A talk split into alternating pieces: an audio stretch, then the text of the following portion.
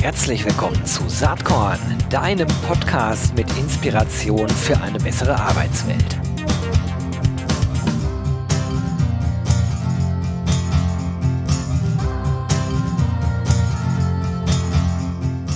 Hallo und herzlich willkommen zum Saatkorn Podcast. Heute habe ich einen Gast am Start, äh, über die kann ich schon vorwegnehmen. Es handelt sich um eine Frau. Ich mich total freue, weil ich ihr sehr lange schon äh, folge und äh, finde, dass sie sehr, sehr viel interessanten Content äh, verbreitet äh, auf LinkedIn. Das ist auch kein Wunder. Sie ist Economist und Speaker beim Indeed Hiring Lab und spätestens jetzt wissen vermutlich die meisten von euch, wer hier zu Gast ist. Wer es jetzt noch nicht weiß, dem empfehle ich dringend, Dr. Anina Hering äh, auf, in, äh, auf LinkedIn zu folgen. Hi Anina, schön, dass du da bist. Hallo Gero, ich freue mich sehr hier zu sein. Ja, ich mich auch. Ähm, also ich glaube, wir hatten dich auch schon ein paar Mal auf Saatkorn äh, mindestens mal zitiert, auch im äh, E-Mail-Interview, aber ich glaube, das ist der erste Podcast, den wir machen. Lange überfällig und wir haben glaube ich, auch ein gutes Thema. Es geht so ein bisschen um den Indeed and Glassdoor Trend Report 2023. Bevor wir da aber einsteigen, würde mich deine persönliche Einschätzung mal interessieren, denn mir geht's gerade so, wenn ich die äh, Nachrichtenlage verfolge, äh, da kriege ich erstens immer schlechte Laune, aber ich, ich finde sie auch nicht wirklich klar. Ne? Also äh, meistens hat man das Gefühl, alles geht einen Bach runter, alles total dramatisch, ganz, ganz schlimm.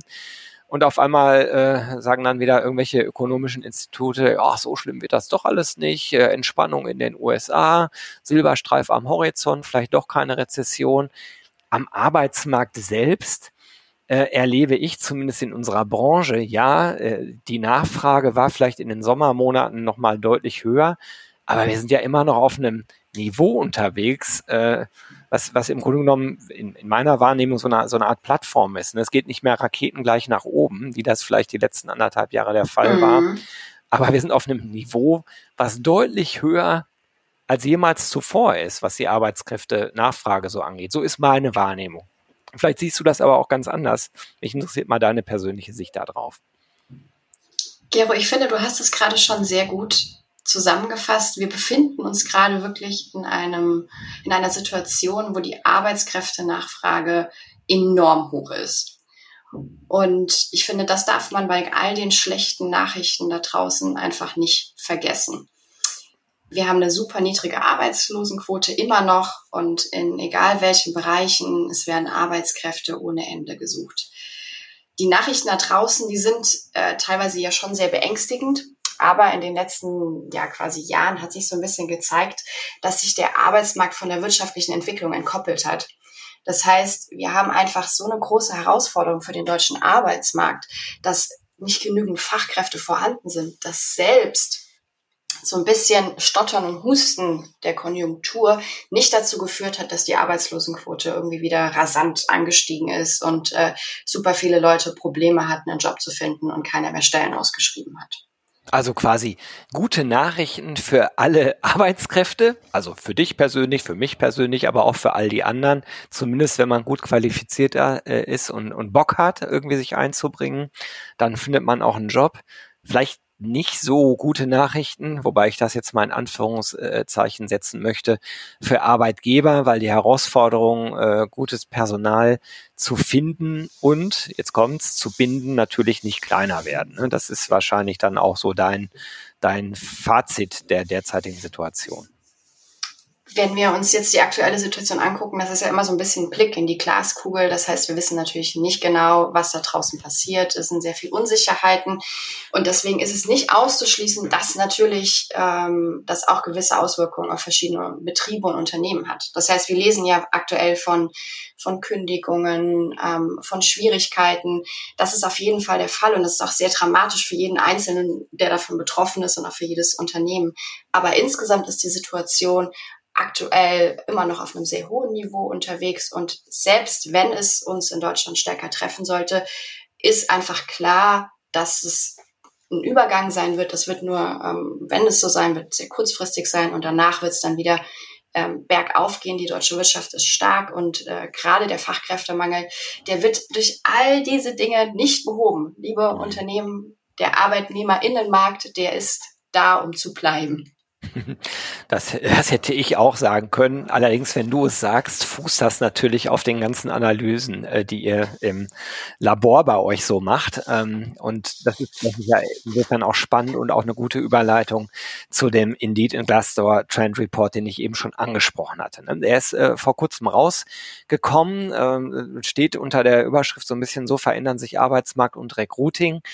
Lass uns da vielleicht mal einsteigen. Also zunächst ist ja erstmal interessant, wer ist da überhaupt befragt worden und, und äh, was ist die Grundgesamtheit des, äh, wenn Indeed und Glassdoor das zusammen machen, ist ja die Vermutung naheliegend, dass es hier nicht nur um den deutschen Arbeitsmarkt geht. Genau, wir Economists von Glassdoor und Indeed, wir haben uns zusammengetan und haben gesagt, es ist eigentlich schon lange überfällig, dass wir mal einen gemeinsamen Report machen, wo wir uns anschauen, wie sich der Arbeitsmarkt und das Recruiting ja in der Arbeitswelt von morgen entwickeln. Und ähm, was wir hier gemacht haben, ist, wir äh, haben Daten von Indeed und auch Glassdoor genutzt, miteinander kombiniert, amtliche Statistik dazu gepackt und den Blick in die, nicht direkt in die Glaskugel, aber in das äh, Morgen gewagt. Wie viele, äh, also wie, wie ist die Analyse zustande gekommen? Welche, auf welcher Datengrundlage habt ihr das gemacht? Also tatsächlich ähm, haben wir Indeed eigene Daten genutzt. Das heißt, ähm, die Entwicklung von Stellenanzeigen, von Suchverhalten und von Glassdoor die Bewertung, die Arbeitgeberbewertung. Und diese Daten haben wir genommen und ähm, auf verschiedene Trends untersucht. Aber da will ich ja noch nicht so viel vorwegnehmen. Also ist das schon so äh, eine Datengrundlage von mehreren Millionen Datensätzen, würde ich jetzt mal vermuten. Ne? Man kann da auf jeden Fall von Big Data Analyse sprechen, weil das ist ja einfach der Fall. Ähm, es gibt so unfassbar viele Arbeitgeberbewertungen auf, ähm, auf Glassdoor und die ganzen Stellen ähm, auf Indeed, genauso wie das Suchverhalten. Und ähm, das ist äh, was ganz anderes, als wenn ich eine Befragung habe, ähm, wo 5000 oder 10.000 Menschen dran teilnehmen. Also ganz klar, ähm, Big Data kombiniert mit amtlicher Statistik, finde ich, ist ein äh, ganz äh, toller Mix. Super, okay. Dann lass uns mal ein bisschen in die Inhalte gehen. Wir, wir haben das eben schon gestriffen mit unserem Einstiegsthema. Wie entwickelt sich eigentlich so der, der Arbeitsmarkt? Äh, damit startet natürlich auch wenig überraschend euer äh, Report. Ähm, insgesamt äh, hast du eben schon gesagt, also Entwarnung, und das ist die gute Nachricht für alle, die irgendwie im Recruiting unterwegs sind, gibt es pauschal nicht, sondern wir werden pauschal weiterhin äh, den Arbeitskräftemangel erleben, also auch die Entwicklung vom Fachkräfte zum Arbeitskräftemangel. Ähm, und das wird uns begleiten. Die äh, Gründe dafür ähm, ist sicherlich die Demografie ähm, in erster Linie. Und ich sage immer auch gerne noch wahrscheinlich die Digitalisierung, die halt natürlich Berufsbilder total verändert. Da gibt's aber dann manchmal auch die These, ja, durch die Digitalisierung werden noch ganz viele Jobs überflüssig. Wie ist da dein Blick drauf? Vielleicht habt ihr das auch mal analysiert. Es entstehen ja gleichzeitig auch ganz viele neue Berufsbilder. Also ist das ein Treiber oder ein Hemmnis äh, dafür, dass der Arbeitskraft stabil, äh, Arbeitsmarkt stabil bleibt? Die Technologie und die Digitalisierung, die hilft uns sogar. Nämlich in dem Sinne, du hast es angesprochen, der demografische Wandel führt dazu, dass wir nicht mehr nur von einem Fachkräfte, sondern von einem Arbeitskräftemangel sprechen. Und ähm, diese Diskussion, dass durch äh, Roboter Arbeitskraft wegfällt, die hat es gegeben, aber wir sind eigentlich schon den Schritt weiter, nämlich dass wir sagen, wie kann uns denn die Digitalisierung und die Technologie eigentlich beim Arbeitskräftemangel unterstützen? Und ähm, wir haben einfach festgestellt, das ist eine Notwendigkeit, dass wir diese Digitalisierung und Technologisierung ähm, haben, weil wir einfach nicht genug Menschen haben, die arbeiten können. Und da muss die Technik unterstützen, um dem Fachkräftemangel und dem Arbeitskräftemangel einfach entgegenzuwirken. Das finde ich super spannend, weil ähm, wenn ich mal so fünf Jahre zurückdenke, äh, die Überlegung ja immer war, jetzt auch aus der Recruiting-Branche herausgedacht, Hilfe, die Recruiter werden alle arbeitslos, weil das demnächst alles KI-gestützt automatisiert abläuft äh, was wir jetzt erleben, das ist überhaupt nicht der Fall. Also die Nachfrage nach RecruiterInnen, die hat ja einen dramatischen Höhepunkt in diesem Sommer erlebt. Im Moment ist es wieder ein bisschen zurückgegangen, aber glaube ich auch immer noch auf einem sehr hohen Niveau. Äh, also das hat sich überhaupt nicht bewahrheitet. Und das, was du jetzt sagst, ist ja genau das Gegenteil. Ne? Das finde ich äh, sehr, sehr spannend. Also ähm, Das sollte man sich, glaube ich, wirklich mal ähm, sozusagen als eine, eine Lesson learned aus den letzten Jahren so mitnehmen. Wenn man dann weiterschaut, äh, dann kann man ja sagen, dass Arbeit sich auch total verändert hat. Nicht zuletzt durch äh, Corona. Ähm, das ist ja auch, äh, denke ich, allgemein hin so durchaus anerkannt, dass bei allem Leid, was Corona herbeigeführt hat, Corona gleichzeitig aber auch ein Digitalisierungskatalysator, Verschnellerer eigentlich war. Ne? Und Absolut. das habt ihr auch analysiert. Vielleicht kannst du dazu auch ein bisschen was sagen. Ja, wenn wir an Corona denken, wie äh, Corona die Arbeitswelt verändert hat, da kommt vielen ja eigentlich sofort das Thema Remote Work und Homeoffice in den Kopf. Und ähm, das ist auch das Thema, was wir uns angeschaut haben und das, ja, Gero, wahrscheinlich deine wie meine Arbeit auch sehr, sehr stark prägt, weil wir eben beide äh, vor dem Laptop sitzen und ähm, auch von überall arbeiten können. Wo sitzt du eigentlich gerade? Sitzt du im Büro oder sitzt du zu Hause? Nein, ich sitze, ich sitze zu Hause bei mir am Schreibtisch und äh, ja, nicht, nicht im Büro, sondern in meiner Ruhe zu Hause. Das ist bei mir genauso. Gibt es ja auch ganz unterschiedliche Sichten drauf, aber äh, lass uns einfach mal bei eurem Report bleiben. Also weil da auch äh, im Grunde genommen die Aussage ja ist, Remote Work wird zur neuen Normalität für WissensarbeiterInnen gekauft. Äh, über die anderen Zielgruppen sollten wir vielleicht gleich nochmal ganz kurz sprechen. Aber interessant ist auch Deutschland auf Spitzenplatz. Also ist das tatsächlich so, dass Deutschland da sich besonders hervortut?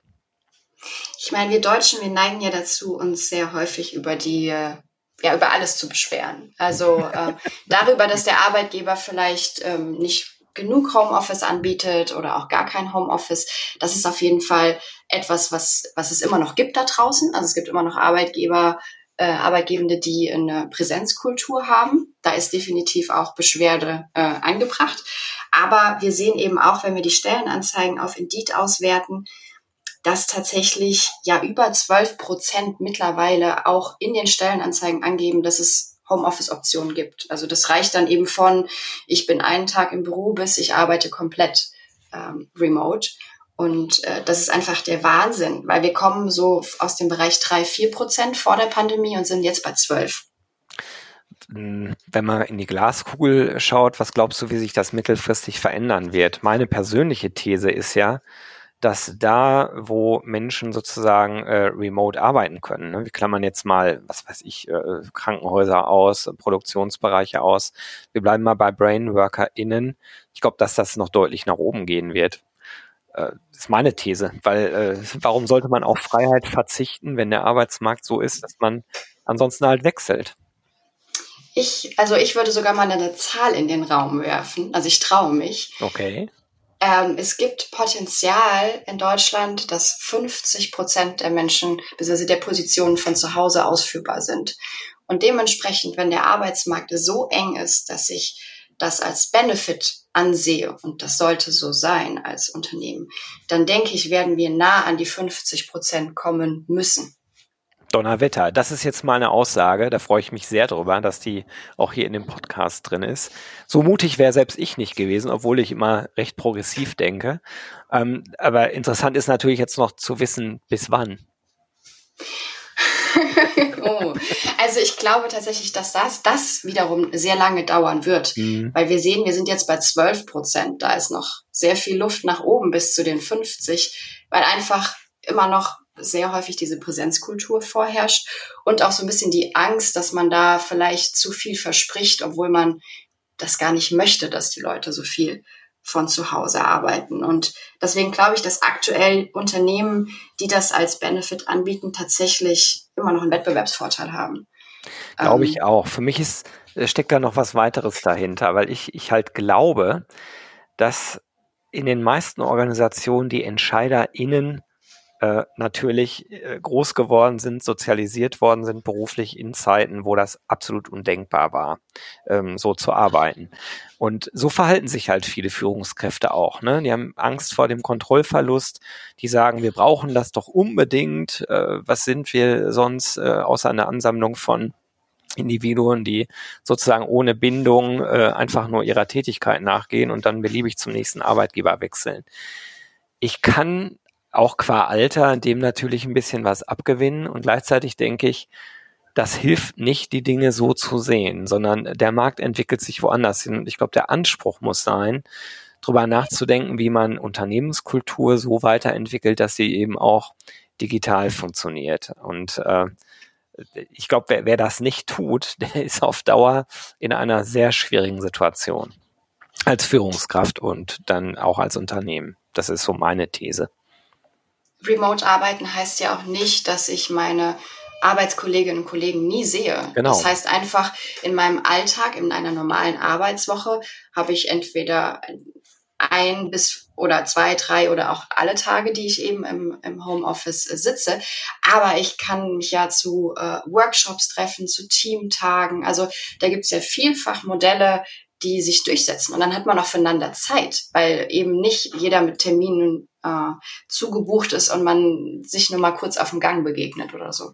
Ja, ja, absolut. Genau das meine ich halt. Also man muss dann anders über das ganze Konstrukt nochmal nachdenken. Und ähm, das ist dann wirklich eine sehr andere Betrachtungsweise. Okay, ähm, dann so ein Dauerbrenner. Äh, Gehälter. Wie wichtig sind eigentlich Gehälter? Ihr, ihr schreibt in der Pressemitteilung, attraktive Gehälter alleine reichen nicht.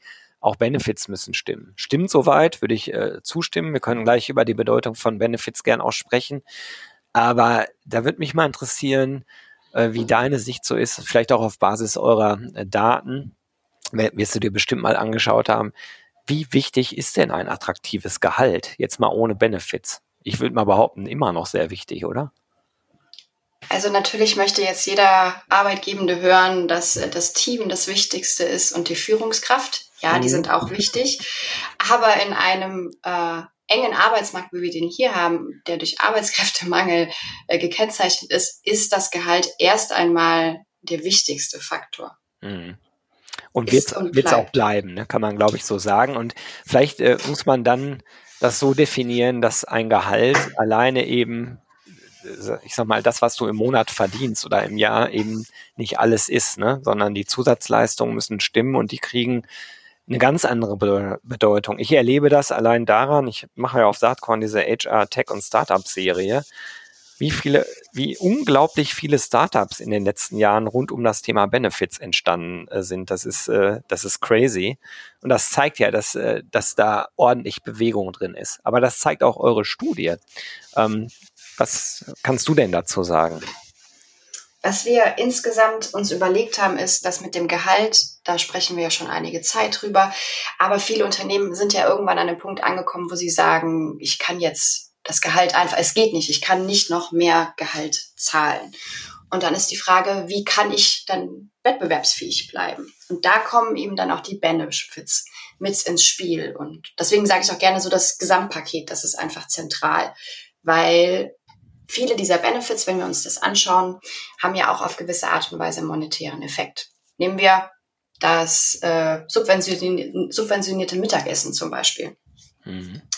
Da ist es jetzt nicht so, dass ich äh, pro Tag fünf Euro mehr auf dem äh, Konto habe, aber ich habe die fünf Euro vielleicht weniger ausgegeben. Und dementsprechend ähm, muss man dann einfach immer schauen, dass das auch auf gewisse Art und Weise monetär ist. Und ähm, wir haben gesehen, dass das wirklich eine sehr gute Möglichkeit ist, wenn Unternehmen kreativ werden und sich spannende Benefits ausdenken, um sich eben dann auch von dem Wettbewerb einfach abzusetzen, sich zu unterscheiden. Und in einem Markt, wie wir den aktuell haben, ist das ja das Wichtige, das Zentrale. Wie kann ich sichtbar werden, beziehungsweise wie kann ich mich unterscheiden von all den anderen Unternehmen, die genau diese Person auch gerade eigentlich gerne neu anstellen würden? Was ich da glaube, ist, äh, dass äh, äh, viel hilft, viel auch nur so halbrichtig ist in dem Kontext, sondern ich glaube, es geht vor allen Dingen eben um individuelle Passung. Ähm, anders als in der Vergangenheit, wo Unternehmen ja oft sehr pauschal agiert haben mit Benefits ähm, die hatten dann tolle Benefits, die aber vielleicht gar nicht für die äh, betreffenden MitarbeiterInnen gerade von Relevanz waren. Und was ich halt erlebe, ist, dass es sehr, sehr stark um Individualisierung und um Flexibilität halt geht. Mhm. Da, das kann ich voll unterschreiben. Also wenn wir einfach nur mal verschiedene Lebensphasen uns anschauen. Es gibt zum Beispiel eine Betriebskita, die ist für manche Leute, die Anfang 20 sind und eben kinderlos, ist irrelevant. Und äh, vielleicht später im Leben, wenn man sich dafür entscheidet, Kinder zu bekommen, gewinnt das plötzlich an Relevanz und man findet das total total spannend. Und äh, so finde ich es sehr, sehr wichtig, dass das nicht nur auf äh, die Altersgruppen und die Lebensabschnitte angepasst ist, sondern auch branchenspezifisch. Mhm. Also ich hatte da neulich ein sehr, sehr spannendes Gespräch. Da ging es um ähm, Menschen, die im Einzelhandel arbeiten. Und die können ja jetzt nicht remote von zu Hause arbeiten. Genau. Ähm, und was da als Benefit angeboten wird, ist, dass die quasi äh, ja Planbarkeit bei den Schichten bekommen. Also das ist nicht so, dass die jetzt, jetzt heute für nächste Woche den Schichtplan bekommen, sondern die bekommen den teilweise ähm, halt ein bis zwei Monate im Voraus, so dass sie ihr Privatleben einfach drumherum bauen können und äh, wissen, wann sie sich verabreden können und wann Zeit ähm, für Sport und Familie und so weiter ist. Ja, wir sind jetzt ganz nah eigentlich an dem, an dem nächsten Themenblock, den ich ansprechen wollte, ne? Und das passt total gut. Also dieses ganze Thema ähm, äh, Retention, Loyalität, MitarbeiterInnenbindung hat ganz viel mit Zufriedenheit zu tun, hat nach meinem Dafürhalten ganz, ganz viel mit der Unternehmenskultur zu tun. Wie geht man miteinander um? Ähm, so, dieses ganze Thema, ähm, glaube ich, ist wahrscheinlich auf Dauer mindestens ebenso wichtig wie Recruiting, also die richtigen Leute überhaupt erstmal zu gewinnen. Ähm, vielleicht ist es sogar wichtiger als Recruiting, ne? also die Leute, die man hat, dann auch wirklich im Unternehmen zu behalten. Und da spielt Zufriedenheit halt eine riesengroße Rolle. Äh, jetzt kennen wir alle in regelmäßigen Abständen die Studien, die immer besagen, wie groß die innere Kündigungsquote ist. Quiet Quitting war so ein Schlagwort, was äh, irgendwie in den letzten Wochen so ein bisschen äh, durch die Presse äh, getrieben wurde. Great Resignation hören wir. Ähm, wie ist da sozusagen eure Studienlage äh, zu dem Thema? Ja, für die Analysen haben wir uns die Glassdoor-Bewertung einmal angeschaut und konnten eben feststellen, dass ähm, Beschäftigte, die eine gute Bewertung zu ihrem aktuellen Arbeitgeber abgeben, auch gerade weniger häufig äh, nach einem neuen Job suchen. Ja, ne, logisch, ne? weil wenn, wenn die eine gute Bewertung abgeben, ist die Zufriedenheit höher, demzufolge suchen sie weniger äh, nach neuen Jobs. Jetzt ist dieses Thema Zufriedenheit so ein bisschen, so ein bisschen soft irgendwie. Habt ihr da mhm. mal genauer geschaut, was sind Treiber für eine hohe Zufriedenheit? Die Treiber für eine hohe Zufriedenheit sind natürlich auch wieder total individuell. Aber was wir eben auch sehen, ist, was, welche Faktoren tragen denn jetzt mal so, sag ich mal, grob übergreifend dazu bei? Und ähm, da kommen wir wieder zum Thema Gehalt, das einfach sehr, sehr wichtig ist, aber auch Themen wie die Vereinbarkeit von Familie und Beruf, die Zufriedenheit mit der Führungskraft. Also das, was uns eigentlich so im alltäglichen Leben auf der Arbeit dann auch wirklich tatsächlich direkt beeinflusst, hat dann auch den größten Impact auf die insgesamte Zufriedenheit. Mhm, okay. Gut, letztes Thema, was ich gerne noch ansprechen wollte. Ähm, das ist halt auch so ein Dauerbrenner, wo ganz viel drüber geredet wird und wo leider immer noch zu wenig getan wird, nach meinem Dafürhalten. Äh, sehr pauschale Aussage, aber insgesamt glaube ich, stimmt das. Ist das ganze Thema Diversität. Ähm, also das ist ja so ein Thema, wo man äh, aus Political Correctness Gründen immer sagen muss, yo, ist mir wichtig wenn man dann schaut, wie Unternehmen damit so umgehen und wie Diversität oftmals auch verstanden wird, nämlich rein reduziert auf das Geschlechterthema, äh, was ja viel zu eng gegriffen ist, da muss man sich halt die Frage stellen, ist das so ein schön Wetterthema oder ist das ein Thema, was wirklich angesichts des immer enger werdenden Arbeitsmarktes wirklich eine sehr grundlegende Rolle bekommen wird? Wie ist da eure Sichtweise? Da, also bei dem Thema Diversität, also Vielfalt, Gleichstellung, Inklusion, da lohnt sich auf jeden Fall mal wieder der Blick in die USA. Weil da ist das Thema gerade sehr, sehr groß diskutiert, sehr, sehr offen diskutiert.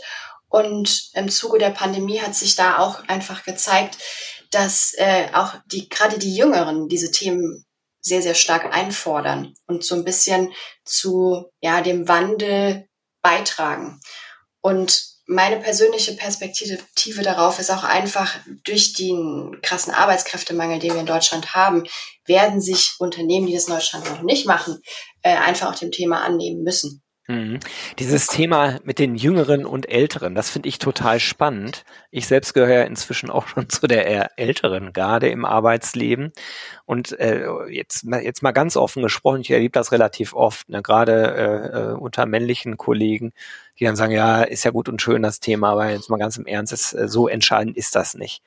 Eure Studie sagt was anderes. Vielleicht kannst du noch ein bisschen was zu den, äh, zu den Prozentwerten sagen. Ähm, das, das ist schon gravierend, ne? was, dass die Aussage da ist. Also Prozentwerte kann ich mir persönlich nie total einfach merken. Außer einer, die mich wirklich vor, vor einiger Zeit äh, schockiert hat, nämlich auf Deutschland bezogen. 60 Prozent der Recruiterinnen und Recruiter haben eine Altersgrenze im Kopf. Mhm. Und wenn wir uns das jetzt einfach mal überlegen, ähm, das Alter ist ja ein Thema, das ist komplett geschlechtsunabhängig, komplett unabhängig ähm, vom Migrationshintergrund, das einfach sehr, sehr viele Menschen ähm, betrifft. Da zeigt das, dass das wirklich sehr wichtig ist, dass wir darüber sprechen und einfach die Awareness dafür schaffen. Weil ich glaube, das ist das Problem. Die Diskriminierung, die findet ja häufig gar nicht bewusst statt, sondern Absolut. die unbewusste. Das sehe ich wie du. Also äh, vielleicht mit den Prozentwerten, ich hatte mir das rausgeschrieben aus eurer Studie, äh, dann sage ich das an der Stelle einfach mal, weil ich das so spannend fand. Bezieht sich jetzt auf die USA, aber äh, dennoch interessant. Da steht, während mangelnde Diversität in der Führungsetage für 67 Prozent der 18- bis 34-Jährigen ein Kündigungsgrund ist, sind es bei den über 65-Jährigen lediglich 35 Prozent das sagt halt auch was aus, ne, über unterschiedliche Betrachtungsweisen. Und wenn man halt Absolut. junge Menschen gewinnen möchte und halten möchte, dann ist es eben nicht egal, ob ein Unternehmen sich da entsprechend aufstellt oder nicht. Ne? Also sehr, sehr spannend. Ja, wir könnten, glaube ich, jetzt äh, noch anderthalb Stunden weiterreden, weil da ist die Zeit schon total fortgeschritten. Ich habe vielleicht zum Schluss noch mal eine Frage, weil Saatkorn ja den Claim hat, Inspiration für eine bessere Arbeitswelt. Mal persönlich, äh, Anina, gibt's irgendwas, wo du in letzter Zeit gesagt hast, Donnerwetter, das hat mich zum Nachdenken gebracht oder das fand ich spannend in diesem Kontext, äh, den wir hier besprechen. Also es kann ein Erlebnis sein, ein Gespräch, es könnte auch ein Buch sein oder irgendeine Zahl, äh, die du bei deiner Arbeit äh, sozusagen ermittelt hast und gesagt hast, Donnerwetter, das ist spannend. Vielleicht gibt's da irgendwas, was du teilen möchtest. Tatsächlich habe ich immer wieder Zahlen, über die ich stolper, die ich total spannend finde, weil ich finde, und das, das bringt mich auch äh, zu, meinem, äh, zu meinem Thema, Zahlen sind natürlich einfach viel besser als irgendwie so dieses Bauchgefühl, was man äh, irgendwie hat. Und ähm, nichtsdestotrotz sind diese anekdotischen Geschichten total spannend. Und äh, da ist mir jetzt eine eingefallen, die ich ähm, vor einiger Zeit im Kundengespräch hatte, wo es nämlich um ähm, das Thema Benefits ging. Und ähm, da fand ich total spannend, wie kreativ der Arbeitgeber darüber nachgedacht hat, was er anbieten kann. Und äh, ist im Endeffekt bei der äh, ja, äh, Zusatzzahnleistung ähm, gelandet, weil er festgestellt hat, dass es einfach ein Thema ist, was viele seiner Beschäftigten ähm, angeht. Und das hat er gelernt, indem er sie gefragt hat. Und ähm, das finde ich ist einfach das Wichtigste, dass wir ja zuhören müssen und hören müssen, was Jobsuchende und Beschäftigte eigentlich wollen. Tja, zuhören, gutes Stichwort. Haben jetzt viele gemacht bei dir, äh, ich auch. Ganz, ganz lieben Dank, dass du dir Zeit für Saatkorn genommen hast. Das war echt äh, ein spannendes Gespräch, für mich zumindest. Und ich glaube auch für viele, die jetzt hier gerade zuhören. Also ganz, ganz lieben Dank, Anina. Und weiterhin viel Spaß und Erfolg bei deiner spannenden Arbeit äh, bei Indeed. Danke, Gero, hat mir auch sehr viel Spaß gemacht. Bis zum nächsten Mal. Alles klar, bis bald. Tschüss. Ciao.